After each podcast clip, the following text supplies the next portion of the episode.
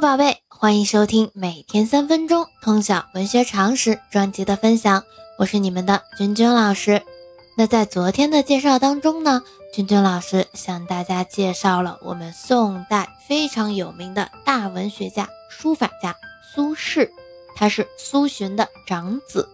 那今天呢，我们要向大家介绍的是苏洵的次子苏辙。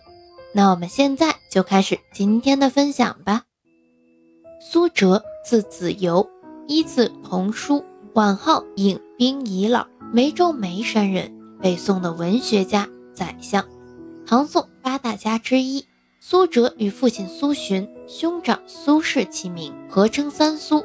其生平学问深受其父兄影响，以散文著称，擅长政论和史论。苏轼称其散文汪洋淡泊，有一唱三叹之声，而其秀杰之气终不可没。其诗力图追逐苏轼，风格淳朴无华，文采稍逊。苏辙亦善书，其书法潇洒自如，工整有序，著有《栾城集》等行于世。从政论史论方面来说，苏辙虽自称其学出于孟子。而实则便关乎百家。苏辙的文章与父兄并称当代大家。与父兄相比，虽有所不及，但亦自有特点。他擅长政论和史论，在政论中纵谈天下大事，如《新论》三篇，纵谈天下大事，论断相当确切。史论同父兄一样，针对时弊，古为今用。苏辙史论的代表作品是《历代论》，有些篇章是写的很有特点的。论汉光武、唐太宗，分析相当全面。和苏轼相比，特点却在于稳。《六国论》评论齐、楚、燕、赵四国不能支援前方的韩魏，团结抗秦，暗喻北宋王朝前方受敌而后方安乐腐败的现实。《三国论》。将刘备与刘邦相比，评论刘备志短而勇不足，又不知因其所不足以求胜，也有以古鉴今的寓意。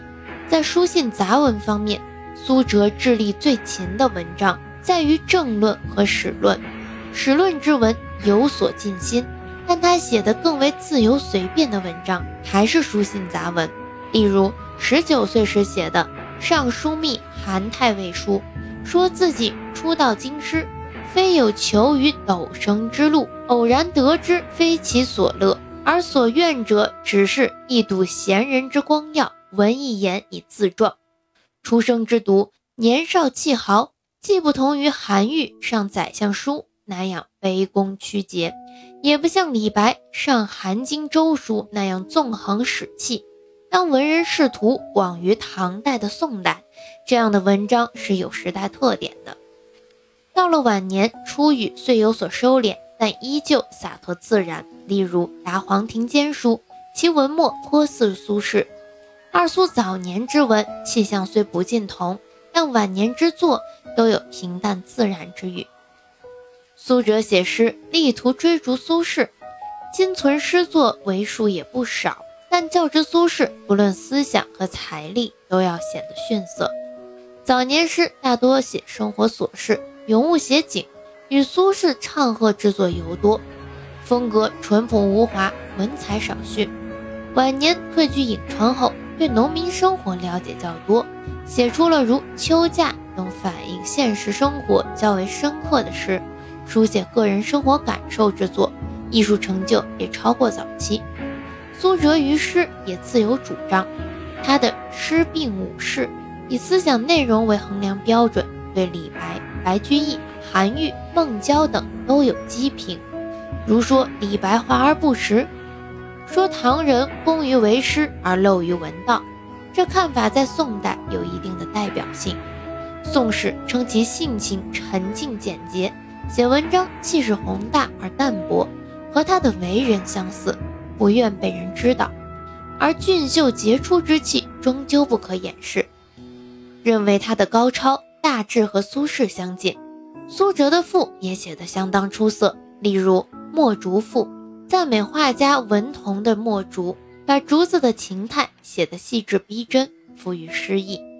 那我们今天的分享稍微时间有点晚了，因为在更新校内语文阅读的这个同步学的课程，已经更新好了，大家可以到千聊直播平台去查看啊。七年级和八年级都更新了，九年级的话，因为到了点数，那个千聊平台不能再上传啊，只能明天早上传。到时候呢，咱们的第一讲啊，校内课本的第一讲的课程，同学们就可以在千聊平台我的直播间。君君老师的语文课堂当中查看对应的课程，前面的课程是可以免费试听的啊，到后期的话我们就会收费。那首先第一讲我拆成了四节小课，这四节都是免费的啊，所以大家可以去听，感受一下大概咱们的长线班会讲些什么内容，重点从从四个模块去讲解啊。一方面呢，就是我们怎么样去速读一篇文章啊，我们拿校本课文的去举例。以及呢，这个文章框架结构怎么提取？还有呢，就是我们文章的重点的句段的赏析，我们文章的主旨情感的把握，以及链接的考点考题的内容啊，都会在这个校本课程阅读同步学的这个里面去讲解。